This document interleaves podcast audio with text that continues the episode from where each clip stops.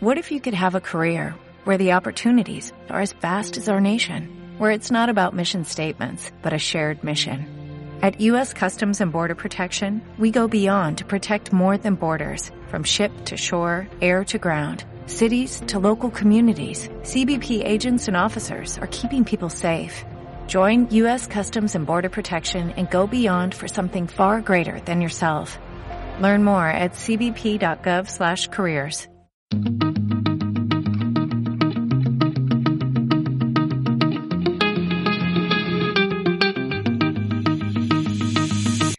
a todos y bienvenidos otro día más a un nuevo episodio del podcast Neurotraining para tu salud.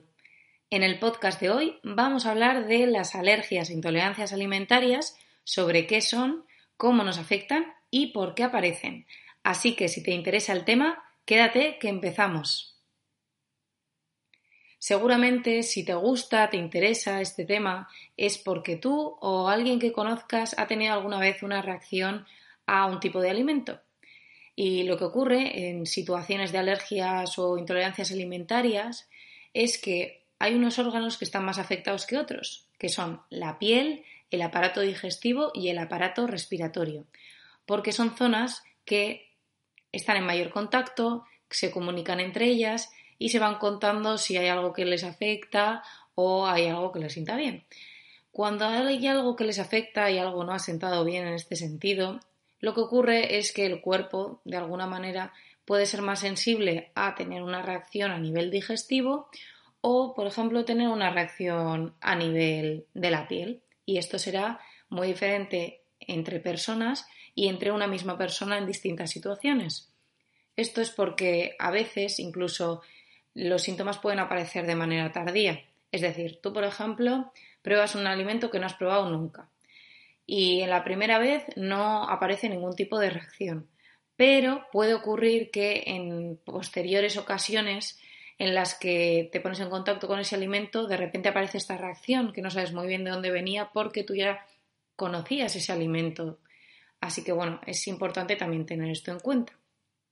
Y los síntomas de una intolerancia o alergia pueden aparecer desde los pocos minutos hasta incluso dos horas después de haber ingerido este alimento.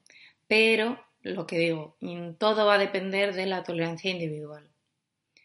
Y algunas de las alergias más comunes de España eh, a nivel de población adulta son frutas, mariscos, frutos secos, pescados, también el huevo o la leche, frutos secos, pescados y mariscos en niños, y siendo la proteína de la leche de vaca la más habitual durante el primer año de vida. Esto es importante tenerlo en cuenta porque no todas las alergias son iguales, sino que en algunos casos van a ir desapareciendo a medida que el niño va a ir creciendo o incluso los niños, porque tienen más intolerancias o alergias? Porque mm, digamos que su intestino no está totalmente desarrollado y no tiene la capacidad de absorber ciertas proteínas completas o no las digiere bien, por lo que pues es más probable que tengan este tipo de reacciones cuando eres pequeñito. Por otra parte, también habría que tener en cuenta las alergias a alimentos dependientes. Esto es decir, igual tú consumes un tipo de alimento y en principio ese alimento no te sienta mal cuando lo consumes solo, pero de repente puede aparecer un interruptor que puede ser el ejercicio y entonces después de consumir un alimento tú realizas, por ejemplo, algo de actividad física y te puede producir un cierto tipo de reacción, como puede ser una anafilaxia, que ya estaríamos hablando de algo bastante grave en el que em, las vías respiratorias pues se ven afectadas o de repente que se den varios factores simultáneos y se desencadena una reacción bastante potente y peligrosa.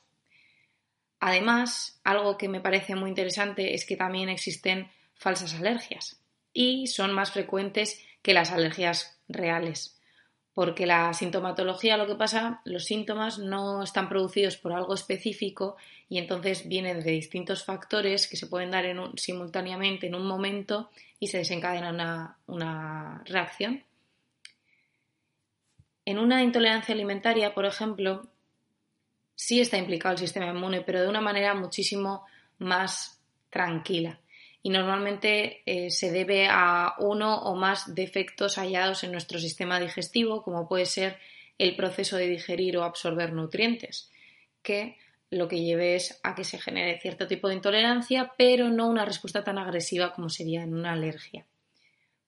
Por lo general, los síntomas que se desencadenan en una intolerancia son de tipo digestivo, como pueden ser tanto el dolor o hinchazón abdominal, también náuseas, vómitos, diarreas, pero ojo que también pueden aparecer síntomas a otros niveles, como puede ser en la piel, pues atopia de la piel, dermatitis, rinitis o incluso migraña.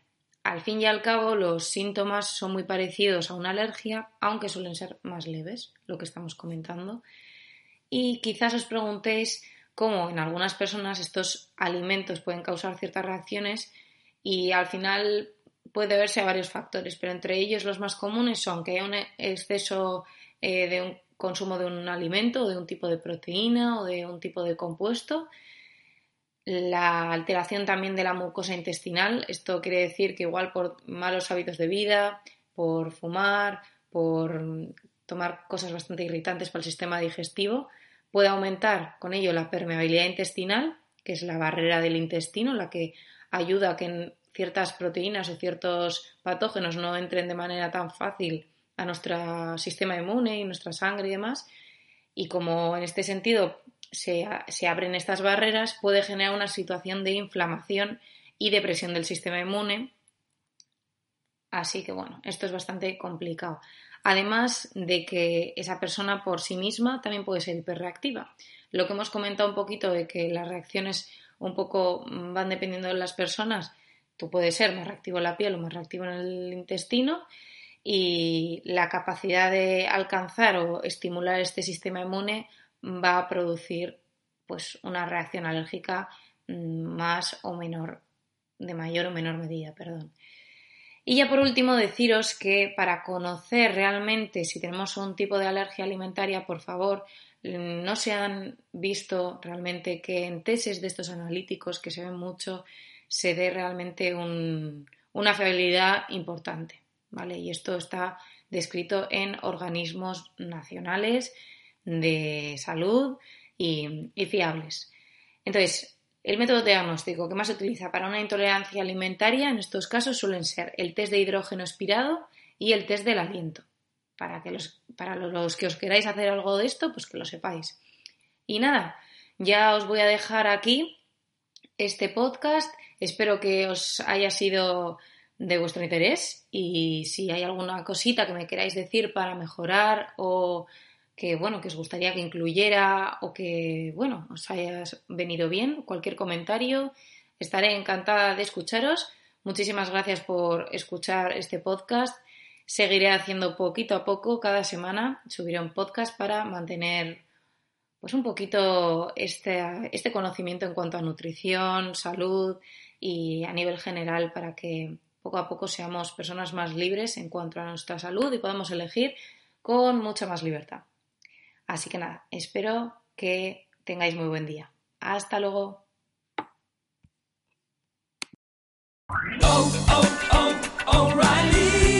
¿Necesitas ayuda? En O'Reilly Auto Parts te ayudamos. ¿Necesitas algún consejo? Te aconsejamos. Nuestros profesionales en autopartes están siempre disponibles para ayudarte a encontrar lo que necesites. Excelente servicio al cliente es solo una de las ventajas que ofrece O'Reilly Auto Parts. Los profesionales en autopartes. Oh, oh,